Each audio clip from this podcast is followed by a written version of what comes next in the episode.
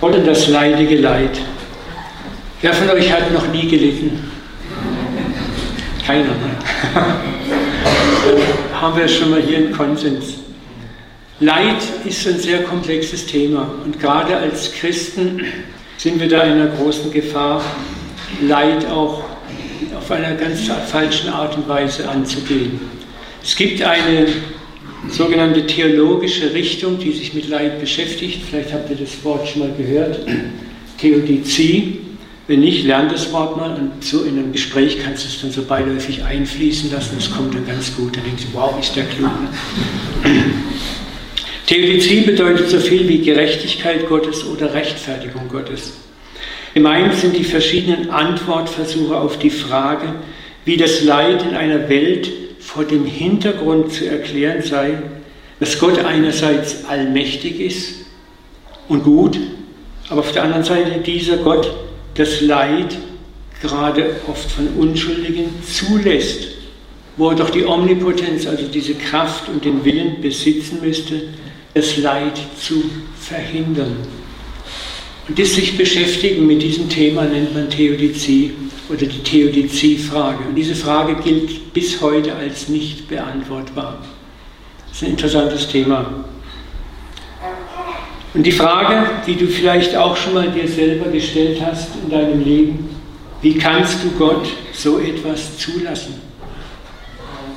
Wo bist du gewesen, als ich dich am meisten gebraucht habe? Warum hast du mein Gebet nicht erhört? Ich glaube, fast jeder von uns hat sich indirekt das eine oder andere Mal diese Frage gestellt oder sie Gott gestellt. Viele zerbrechen in diesem Leid. Und ich kann dir sagen, Gott zerbricht nie an dir. Viele verlassen den Glauben im Leid. Aber ich sage dir, Gott verlässt dich nie. Nie. Es ist ein Thema, Leid, das wir oft gerne fromm weg erklären möchten sehr gerne durch Schuldzuweisung. Lieber Bruder, liebe Schwester, du leidest, weil Schuld in deinem Leben ist. Du hast nicht genug geglaubt, nicht genug gebetet, nicht genug dies und das getan. Kennt ihr das? Habt ihr vielleicht auch schon mal selber damit auseinandersetzen müssen. Später dazu mehr. Aber diese fromme Ignoranz, Leid einfach durch Schuld wegzuerklären, hilft uns nicht weiter. Es ist interessant, dass die Frage nach dem Leid auch in allen anderen religiösen Kulturen der Welt gestellt wird. Und es ist wichtig zu begreifen, es gibt keine endgültige, verstandesgemäße Erklärung für das Leid. Was uns am Ende bleibt, auch als Christen, als Gläubige, ist der persönliche und vertrauende Glauben, dass auch im schlimmsten Leid eine Sinnhaftigkeit ist. Und ich rede aus Erfahrung. Ich habe einiges an Leid in meinem Leben erfahren, das sich bis heute teilweise noch nicht beantwortet hat. Aber ich habe meinen Frieden nicht verloren. Und das ist auch keine fromme Ignoranz. Von daher möchte ich auch heute Morgen sagen, den Impuls, den ich euch weitergeben möchte, erhebt, dieser Impuls erhebt nicht den Anspruch der Vollkommenheit. So, das ist die Lehre schlichthin. Wenn du das kapiert hast, dann weißt du alles. Es ist der Versuch einer Antwort. Wir alle, jeder von uns muss seinen eigenen Weg durch sein eigenes Leid gehen und finden. Jeder muss im Leid Gott suchen und was noch viel wichtiger sich von Gott finden lassen. Rechne damit, dass im Leid Gott dich findet. Gerade da, wo du nicht mehr kannst oder willst, ist er an dir dran. Es gibt natürlich große Linien, die wir erkennen können und die uns auch helfen, Leid etwas besser zu verstehen. Aber wir können unsere eigene Leidenserfahrung auch nicht anderen überstülpen. Im Leid geht jeder alleine durch. Und da ist die Hilfe natürlich von anderen willkommen. Was Paulus sagt, weint mit den Weinenden und nicht belehrt die Weinenden, sondern weint mit ihnen. Es ist manchmal mehr Hilfe als alles andere. Deshalb müssen wir Gott selber erfahren und mit ihm selber arbeiten. Einer der großartigsten Sätze in der Bibel für mich zu diesem Thema findet sich im Buch Hiob, wo er sagt in Hiob 42,5 am Ende fast des Buches, nachdem ihm Gott begegnet ist Ich kannte dich vom Hören sagen. Jetzt hat mein Auge dich gesehen. Was hier beschrieben ist, ist von so großer Wichtigkeit. Wir alle beginnen unsere Glaubensreise mit Hören sagen. Als wir uns bekehrt haben, haben wir uns meistens an andere drangehängt, haben von ihren Reden, von ihrer Lehre, von ihrer Predigt, von ihren Büchern gelernt, vom Hören sagen. Und das ist gut, das ist wichtig, wir alle lernen so. Aber es kommt die Zeit, wo die Konzepte, die wir gelernt haben als Theorie, sich in der Praxis bewähren müssen. Und oft geschieht es dann auch im Leid, dass wir merken, dass manche dieser Theorien, die wir gelernt haben, nicht greifen, nicht funktionieren. So, wenn du meinst, du hast die perfekte Lehre dir angeeignet, dann sieh mal zu, dass du da nicht zu sehr dich verrennst. Gott ist immer für eine Überraschung gut. Hiob lernte etwas von den Altvordern, denen die ihn gelehrt haben was er, wo er sagte, ich kannte dich vom Hören sagen. Das wir uns mal kurz anschauen. Das ist etwas, was wir alle irgendwo leider falsch lernen. Das ist das Grundmuster fast aller Religiosität. Hiob lernte, ich gebe meinem Gott etwas, das er will und irgendwie braucht. Opfer, Gebete, Rituale, Gehorsam, Liebe, Respekt. Der Anfang des Buches Hiob beschreibt, wie Hiob tadellos gelebt hat, wie er alles richtig gemacht hat, wie er Opfer gebracht hat für seine Söhne, weil er Angst hat, sie könnten vielleicht gesündigt haben. Er hat alles richtig gemacht, scheinbar. Und seine Erwartung war, im Gegenzug segnest und beschützt und bewahrst du mich, Gott, und mein Haus. Und mal ganz ehrlich, ist es nicht das Muster, in dem wir alle leben? Ich gebe dir Gott das, und du gibst mir das. Es ist interessant, dieses Muster halten ihm seine Freunde 36 Kapitel lang vor. Hiob, mein Gott macht keinen Fehler. Meine Theologie ist nicht falsch. Dass es dir so schlecht geht, muss etwas damit zu tun haben, dass du falsch gehandelt hast. Du hast Gott nicht das gegeben, was ihm gehört. Du hast nicht richtig gehandelt. 36 Kapitel hämmern sie auf ihn ein. Und es ist exakt das Muster, in dem wir als Christen heute oft, auch oft leben. Wir neigen dazu, Leiden oder schwierige Situationen in erster Linie durch Sünde zu beurteilen. Da ist bestimmt Sünde in deinem Leben. Oder wenn wir selber leiden, was habe ich an Sünde gemacht? Was habe ich falsch gemacht? Aber wir werden heute Morgen lernen, dass dies nicht die alleingültige Antwort ist, dass da ein viel größerer Antwortkontext möglich ist. Hiobs Freunde glaubten durch die Einhaltung von Geboten und geistlichen Regeln, sich Gott verfügbar zu machen. Das ist das. Es gibt im Amerikanischen diesen Satz, if I do it right, I will win. Wenn ich alles richtig mache, gewinne ich immer. Und viele christliche Erfolgsbücher auf dem Markt reden davon. Bet richtig, mach dies richtig, glaub richtig, dann gewinnst du. Und das stimmt nicht. Nicht immer. Und da ecken viele an und verzweifeln am Glauben.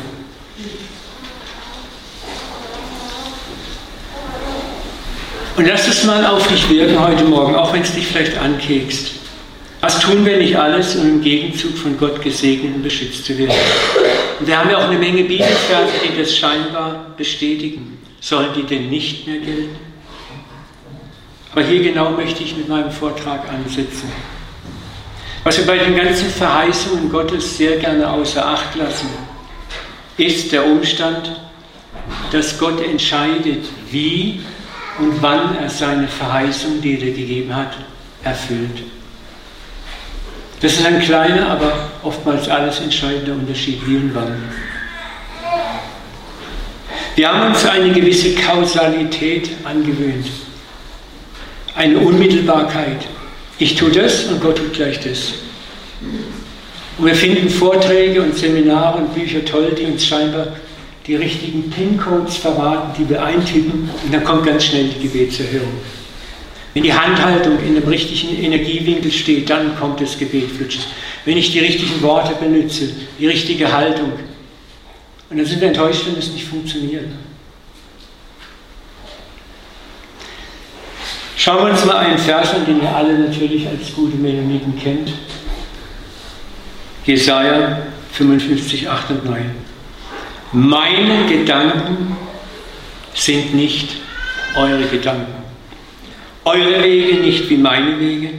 Denn so hoch der Himmel über der Erde ist, so weit reichen meine Gedanken über alles hinaus, was ihr euch denkt. Und meine Möglichkeiten über alles, was für euch machbar ist. Diesen Satz müssen wir immer ins Verhältnis setzen zu allen Verheißungen, die Gott gegeben hat. Und dieser Satz hebelt jede Kausalität auf, wo wir sagen müssen, wenn ich bete, dann muss sofort die Erhörung kommen. Gott hat seinen Weg, wie er dir antwortet. Seinen Weg, wie er dich segnet. Seinen Weg, wie er dich tröstet.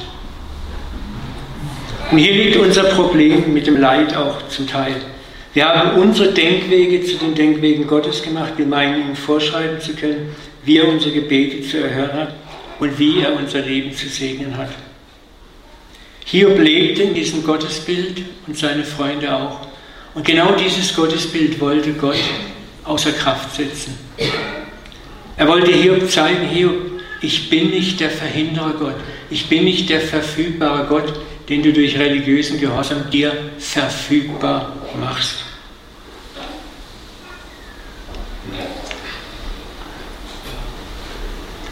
Weiter müssen wir auch lernen, dass wir kein Recht haben, jemand, der leidet, zu verurteilen. Da ist Sünde in deinem Leben. Da ist irgendwas falsch gelaufen. Jesus sagt nicht umsonst, verurteilt niemand, dann werdet ihr nicht verurteilt. Richtet niemand, dann werdet ihr nicht gerichtet. Wisst ihr, wir haben alle, wir werden das gleich sehen, selber genügend Dreck am Stecken, wo wir theoretisch auch leiden müssten und könnten. Und darum kehr vor deiner eigenen Tür und gut ist und tröste den anderen viel lieber. Weine mit den Weinen. Vielleicht mal hinsetzen, den Arm um den anderen legen und sagen, du, ich verstehe es auch nicht. Auch wenn dir tausend tolle, fromme Antworten im Kopf rumschwirren. Lesen wir mal einige Verse über diese, wo sich Jesus so vehement gegen dieses Muster, er ist krank, also leidet er, wendet. Ihr kennt die Verse zum Teil wahrscheinlich auch alle. Das einmal im Johannes, der Blindgeborene, wo sofort die Frage der Jünger kommt, Wer ist schuld? Wie kommt es, dass er blind geboren ist? Hat er gesündigt oder seine Eltern? Es war einfach naheliegend. Da muss ja Sünde im Spiel sein. Sonst kann das doch gar nicht passieren. Es ist auch fast etwas wie ein Selbstschutz. Wenn ich alles richtig mache, dann wird mir das nicht passieren. Und Jesus verneint es ausdrücklich. Er bringt diesen Kontext, dieses Leid in einen größeren Kontext, wo er sagt, Gottes Herrlichkeit soll an ihm offenbar werden.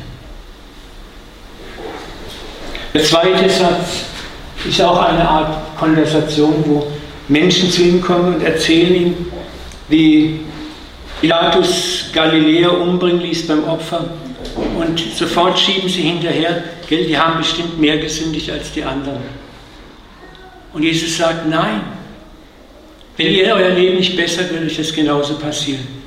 Und er sagt dann, schiebt es nach, sagt, als der Turm von Schiloch auf 18 Männer fiel, meint ihr, dass die mehr gesündigt haben?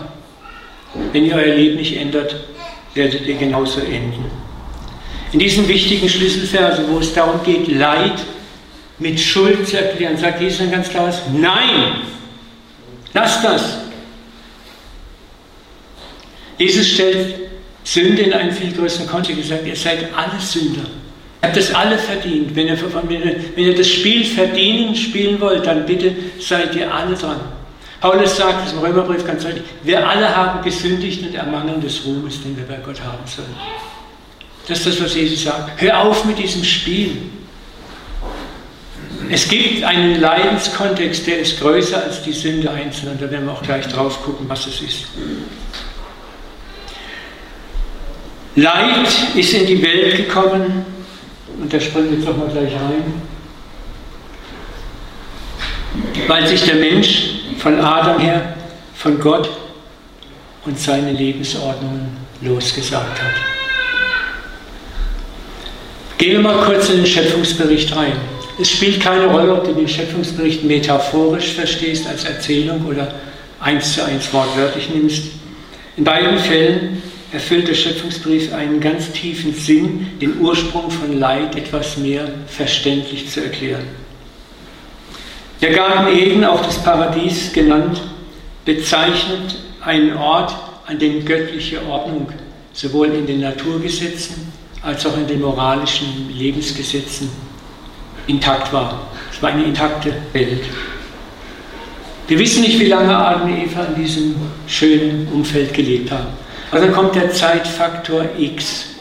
Und dann beginnt, ich bezeichne so gerne, die kosmische Pubertät. Er hat Kinder schon gehabt, die in die Pubertät gewesen sind. Und das Alter kommt so, ich weiß alles besser, Papa. Gib mir mein Geld, mach dies, ich, ich, sie rebellieren gegen dich. Und ich sage etwas, die Pubertät ist absolut wichtig. Auch wenn das komisch vorkommt, der Sündenfall war absolut wichtig, er war gewollt, er war geplant, er war vorhergesehen von Gott. Weißt du, woher ich das weiß? Weil in der Bibel zweimal steht, dass Christus das Lamm ist, das vor Grundlegung der Welt geschlachtet wurde. Gott wusste, was passiert. Gott wusste, dass die in die Pubertät kommen und sagen, ich weiß es besser als du, Gott. Und sie essen von dieser Frucht, das ist ein Symbol dafür nach dem Motto, hey Gott, jetzt möchte ich selbstbestimmt leben. Wenn du davon isst, wirst du sein wie Gott. Das war sowieso Gottes Plan. Wir sind seine Kinder. Wir sind Gott ähnlich, Gott gleich. Wir gehören die Familie Gottes. Nur Gott hatte seinen Weg, wie das zu uns kommt. Und Adam dachte, es gibt die Abkürzung. Ist von der Frucht und los geht's. Und die Vertreibung aus dem Paradies war nicht etwas, dass Gott jetzt wütend, zornig, sauer war, sondern sagt, okay, ihr wollt eure eigene Welt leben, euer eigenes Zuhause, bitte dann zieh mal aus, ne, so wie man es zu den Jungen sagt, dann musst du deine eigene Wohnung nehmen, musst selber Geld verdienen, musst dich selber versorgen, selber Kleider waschen, selber abtrocknen, selber kochen. Autsch. Und schon wird das Leben kompliziert. Ne? Alles schon erlebt, ich habe auch zwei Jungs großgezogen.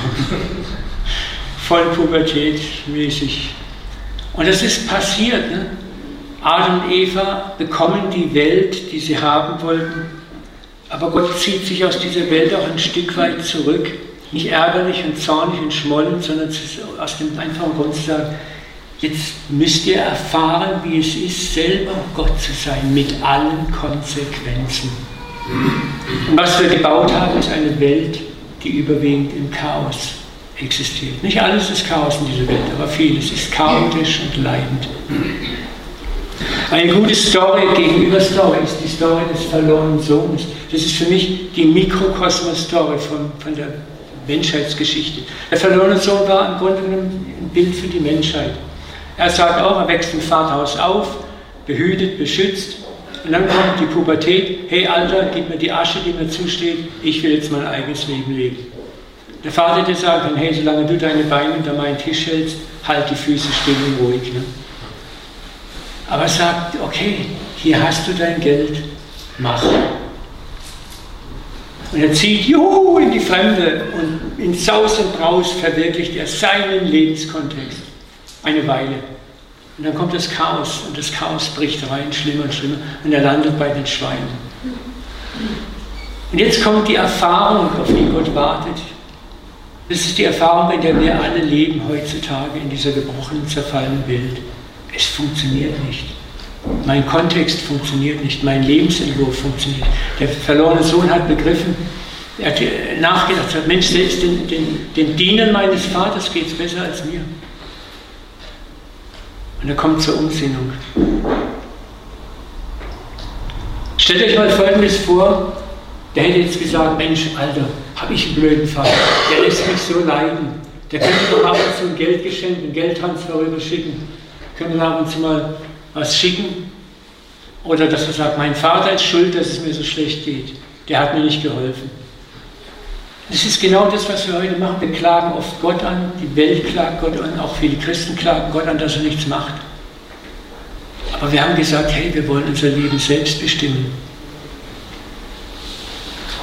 Jetzt kommen wir zu einem wichtigen Part, den wir als Christen verstehen müssen. Dass du Christ geworden bist, nimmt dich nicht automatisch aus dieser Welt und ihrem Chaos heraus. Wir denken oft immer, wenn wir Christen werden, dann wird alles gut, dann werden wir rausgenommen aus diesem bösen Weltsystem. Das ist nicht so. Habt ihr schon mal gemerkt, dass wir im Vater unser etwas Interessantes beten? Dein Reich dein dein Wille geschehe, wie im himmlischen so im irdischen. Was wir mit diesen beiden Bitten eigentlich sagen, auch als Christen ist Gott, wir haben die Schnauze voll von unserem Reich und wir haben die Schnauze voll von unserem Willen. Bitte lass dein Willen wieder geschehen. Aber du und ich, wir leben in einer gefallenen, zerbrochenen Welt, auch als Christen, um zu erfahren, für die Ewigkeit etwas zu lernen, dass es so nicht funktioniert, dass der Wille Gottes der gute Wille ist. Und Gott hat uns seinen Willen vom Paradies her nicht einfach übergestülpt. Er hat uns die Erfahrung jedem von uns gegeben, das Leben auch in unserem eigenen Kontext zu erfahren, zu begreifen, es funktioniert nicht. Und was wir manchmal für Fehler machen, ist, dass wir Leuten sagen, hey, wenn du wirst, das ist die Versicherungspolice, nichts passiert mehr, du wirst gesegnet und gebläst und Gott beschützt dich und behütet dich. Halleluja, Amen. Ich übertreibe jetzt ein bisschen.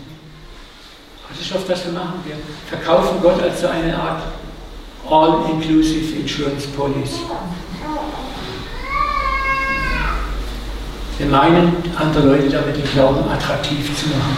Aber das stimmt nicht. Natürlich sind wir gesegnet. Natürlich, wenn ich überlege, wenn Jesus mich heute fragen wird, Uwe, als ich dich aussandte ohne Taschenbeutel und Schuhe, hast du je Mangel gehabt, dann müsste ich heute auch sagen, ich habe nie Mangel gehabt. Ich kann sagen, I'm a blessed man. Aber ich kann auch sagen, ich bin auch ein zerbrochener Mann. Ich habe viel Zerbruch erlebt, viel Leid erlebt.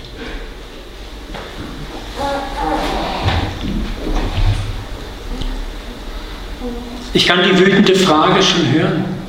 Was nützt mir dann der Glaube, wenn er nicht die Resultate und Segen erwartet, hervorbringt, die ich erwarte? Nochmal, die Antwort liegt in der Art und Weise, wie ich Verheißung verstehe. Dass ich erlaube, dass Gott auf seine Weise eingreift und seine Verheißung erfüllt und nicht auf meine Weise. Und da beginnt Glauben, loszulassen, zu vertrauen. Da sind wir nochmal bei diesem Vers. Meine Wege sind nicht eure Wege. Da beginnt echter Glaube. Wisst ihr, wir sind als bibeltreue Christen sind wir schon längst keine Glaubensbewegung mehr. Wir sind eine Wissensbewegung geworden. Wir haben auf alles einen Bibelvers und auf alles ein Dogma. Es täte uns mal wieder gut zu sagen, weiß ich nicht, verstehe ich noch nicht, kann ich nicht erklären. Wir müssen Gott nicht dauernd erklären und wir müssen Gott auch nicht dauernd retten. Für mich ist es so erleichternd, mit Nicht-Christen auch du, das verstehe ich auch nicht. Und Christsein bedeutet auch nicht automatisch aus allem raus zu sein. Weil ich kann sowieso keinen Menschen bekehren. Das macht Gott. Viel effizienter als ich. Aber wenn Gott zieht, dann zieht er. Allgewaltig. Und mich hat er gezogen, ich war ein Hardcore-Atheist vor 40 Jahren. Hardcore-Atheist. Er hat mich in 0,5 Sekunden, so habe ich es empfunden, gewonnen. War ein Saulus-Paulus-Erlebnis. Bam! Ein andermal mehr darüber. Aber es, es, ist wichtig, dass wir lernen, die Verheißung Gottes auf der einen Seite ernst zu nehmen, aber auch ihm zugestehen, dass er auf seine Weise an uns seine Verheißung erfüllt. Da gibt es so eine nette Geschichte, die kennt ihr vielleicht, Spuren im Sand. Ein Mensch tut am Ende seines Lebens, also bei Gott ist sein Leben Revue betrachten, und er sieht seinen riesigen Strand und sieht dort Spuren, zwei Spuren, und plötzlich merkt er, das ist nur noch eine Spur. Und als er genau hinguckt, merkt er, dass das gerade dann die eine Spur nur noch da war, wo sein Leben furchtbare Leidensbrüche erlitten hat. Und die spontane Frage war, wo warst du da, Gott? Und Gottes leise Antwort war, dort habe ich dich getragen. Das hört sich, ich erzähle die Geschichte niemals Menschen, die im Leid sind, weil es ist eine Plattitüde mehr. Aber hinterher ich die Geschichte als einen Einstieg zu erklären, weil im Nachhinein begreifst du oft, wenn du durch bist, ja, tatsächlich, da hat Gott mich getragen. Er hat getragen. Ich habe vor vier Jahren meine erste Enkeltochter, auf die ich mich so gefreut habe, mit meiner Frau und meinen Kindern verloren. Während der Geburt ist sie gestorben. Kindstote Mutterleib. Passiert in 4000 Fällen einmal im Jahr, sagt uns der Arzt. Wir haben gewartet, gebetet, gehofft. Endlich war es soweit. abends, morgens früh, mein Sohn kommt runter und sagt, Papa, wir gehen ins Krankenhaus, bete für uns. Und wir haben gebetet und haben uns schon gefreut. Und dann kommt eine Stunde später eine SMS. Betet bitte, die Herztöne werden schwächer.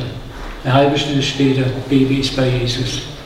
Ich könnte heute noch Rotz und Wasser heulen, wenn ich dran denke. Wir saßen im Bett wie gelähmt. Wir haben nicht gewusst, sind wir lebendig oder tot oder es war unglaublich. Und es war ein Schrei zu Gott. Wie kannst du sowas zulassen? Wir haben doch gebetet, wir haben doch alles richtig gemacht. Er brach das Ganze hoch. Und wisst ihr, was Gott in dem Moment zu mir gesagt hat? Uwe, tritt mir so lange, weiß nicht, ob ich es hier habe, egal, tritt mir so lange gegen das Schienbein, wie du es brauchst. Ich habe kein Problem damit. Was Gott mir gesagt hat, schrei deinen Schmerz raus, ungefiltert. Mach jetzt keine frommen Sprüche. Der Herr hat es gegeben, der Herr hat es genommen. Halleluja, der Name ist ganz gelobt. Ich habe geschrien, wir haben geschrien, wir haben Trauerarbeit gemacht. Fünf Monate später, an unserem Hochzeitstag, kriegen wir von unseren Kindern das Ultraschallbild des zweiten Babys. Und ihr könnt euch vorstellen, wie precious die für mich ist. Es gibt keine Erklärung dafür. Es gibt kein, ah, es ist alles gut. Wir haben jetzt drei Enkeltöchter. Der Verlust ist da, der Verlust schmerzt, die Narbe ist immer noch da. Ich kann immer noch weinen. Aber mein Glaube ist nicht zerbrochen, weil er mich gefunden hat und getragen hat. Und das war nicht mein Verdienst, nicht mein Ding. Ich habe gehadert, geschimpft und gezankt mit ihm. Ein halbes Jahr später bekam ich meine Parkinson-Diagnose. Das war auch erst ein Schock. Und dann hat Gott gesagt, Uwe, lauf nicht von Pontius nach Pilatus für Heilung. Ich werde dich zu meiner Zeit anrühren, berühren und heilen. Aber überlass es mir, wann, wo, wie und wann. Und da kam ein ganz großer Friede in mich rein, eine ganz große Ruhe. Und ich habe immer noch mein Parkinson, aber Gott trägt mich, ich spüre das so stark. Und ich habe Frieden gewonnen. Und so viele Leute haben mich auch gefragt, Uwe, ja warum, wie kann so ein Mann Gottes wie dir das passieren? Hast du mal geprüft, ob das Sinn in deinem Leben ist? Und so, es kommt dann sofort, kommen dann diese Muster. Aber ich kann nur noch lachen lächeln, also nicht lachen.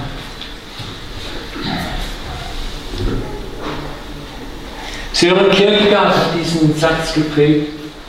Wir leben unser Leben vorwärts und verstehen es rückwärts. Manches an Leid Du gehst durch und du schreist und du tobst und du rast und dann kommt irgendwann der Friede, der höher ist als eine menschliche Vernunft.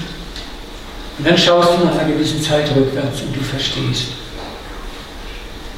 Das ist ein Verstehen, das du gar nicht mal anderen erklären kannst. Aber dich hat es total berührt. Und darin ist Gott Weltmeister.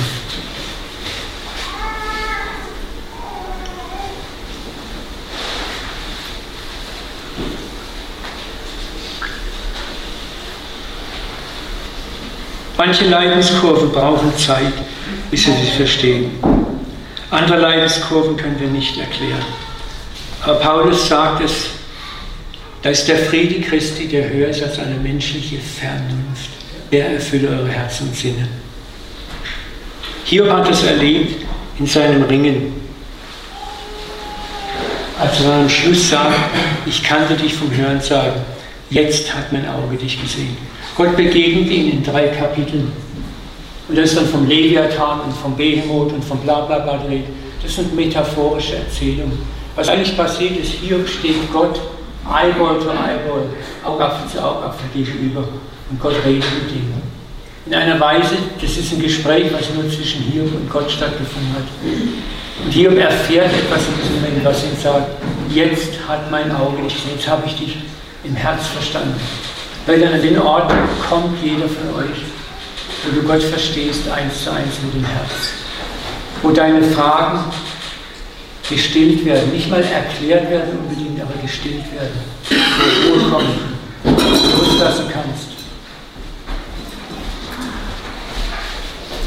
Deswegen möchte ich euch auch ermutigen, lasst diese pauschalen Leidensrezepte wenn jemand leiden siehst, da ist die Versuchung so groß, mal den Bibelvers und den Bibelvers in die Ohren zu hauen. Das bringt nichts. Paulus sagt, es weint mit den Weinenden und freut euch mit den Freunden.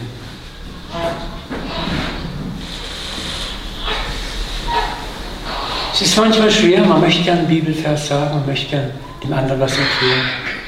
Aber manchmal ist es einfach gut, still zu sein, ruhig zu sein. Einfach den anderen den Arm nehmen, mit ihm still da zu sitzen, mit ihm zu weinen, zu sagen, ich habe auch keine Erklärung. Lass uns zusammen einfach beten und Gott unseren Unverstand hinlegen. Lass uns klagen. Habt ihr gewusst, dass 70 Prozent der Psalmen Klagepsalmen sind?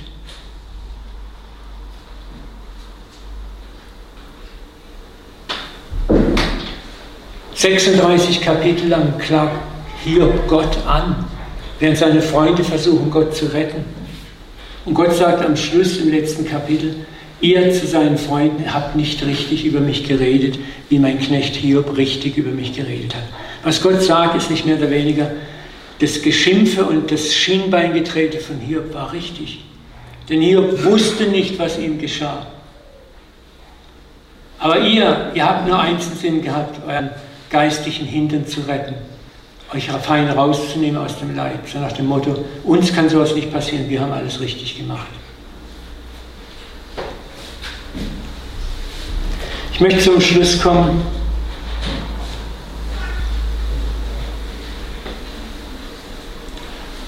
Leiste Schmerz und Trauerarbeit. Verdränge Schmerz und Trauer nicht. Und deckel es nicht vorn zu. Hab den Mut. Da ist ein Gott im Himmel, der dich versteht im Moment deines größten Schmerzes. Der kein Problem hat, wenn du ihm gegen das Schienbein trittst.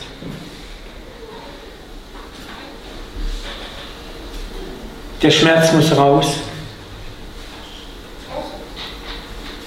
Schaut mal, was Jesus am Kreuz gemacht hat. Was schrie er aus als vorletzten Satz? Mein Gott, mein Gott, warum hast du mich verlassen? Wisst ihr, wer da am Kreuz hing? So die gängige Theorie ist oft immer, ja, der Sohn Gottes. Und Gott saß im Himmel auf dem Thron gemütlich und hat sich entsetzt abgewendet, weil sein Sohn eine Sünde war, Igitt. Quatsch. Bullshit. Was sagt uns die Bibel über Jesus? Gott war in der Person von Christus, als er Gott durch ihn die Menschheit mit sich versöhnte. Denn in Christus wohnt die ganze Fülle der Gottheit leibhaftig. Wer hing dort am Kreuz? Die Trinität. Gott Vater, Gott Sohn und Heiliger Geist hingen am Kreuz. Wisst ihr, was das krass ist? Gott sagt zu Gott, mein Gott, mein Gott, warum hast du mich verlassen? Und hier begegnet das Geheimnis der Trinität, drei in einen, einer in drei, das wir mit dem Verstand nicht begreifen können. Aber das ist ein Gott, der weiß, der als Mensch gespürt hat, wie sich das Gottverlassensein anfühlen muss. Jesus hat am Kreuz, Gott hat am Kreuz gespürt, wie wir Menschen spüren, wenn wir nicht mehr wissen. Jesus wusste als Mensch auch nicht, warum leide ich das?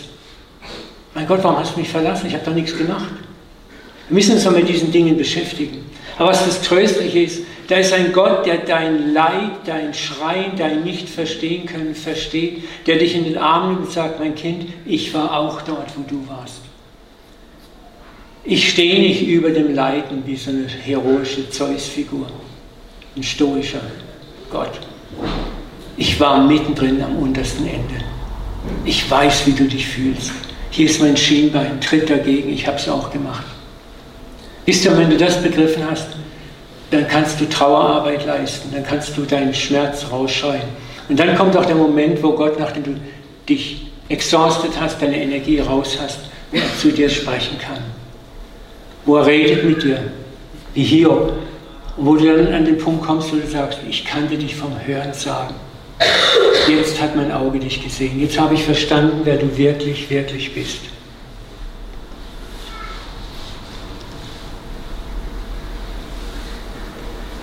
Vielleicht sind manche heute Morgen etwas schockiert, weil das Gebäude der Berechenbarkeit, der Verfügbarkeit Gottes Risse bekommen hat.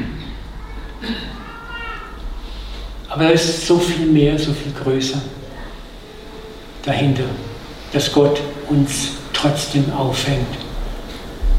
Dass wir vielleicht Leid etwas besser verstehen, warum es immer noch da ist.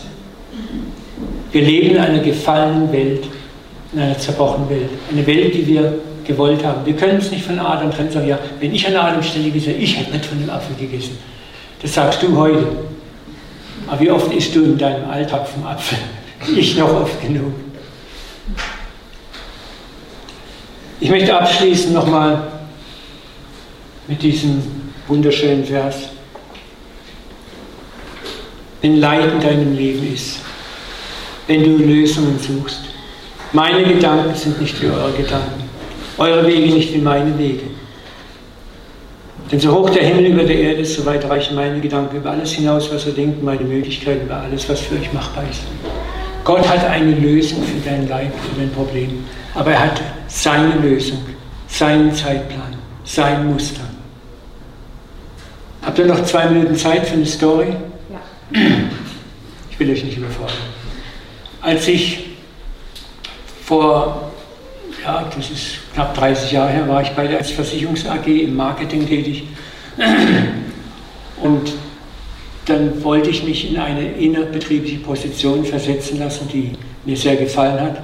Und ich habe gewerkelt, geschuftet und gemacht, um dorthin zu kommen. Mein Chef, mein damaliger, hat alle meine Bemühungen torpediert. Und ich war stinksauer. Und habe gesagt, so, jetzt mache ich nur noch Dienst nach Vorschrift. Und Gott sagt, Uwe, hüte Huste. Du wirst jetzt dein bestes Jahr hinlegen und überlässt das Ganze mir. Ich, einen Titel werde ich tun, Gott. Ich mache Dienst nach Vorschrift. Ich war sauer und angepisst, auch auf Gott. Da habe ich drei Monate Dienst nach Vorschrift gemacht. Und Gott kann warten. Da kam keine Strafe, kein Blitz, kein Donner vom Himmel. Gott hat einfach nur gewartet. Und irgendwann softet sich mein Herz immer mehr und ich dachte, Mensch, ach, komm, was soll's. Da habe ich mich angestrengt. Ich habe mein bestes Jahr hingelegt in dieser Abteilung. Ever.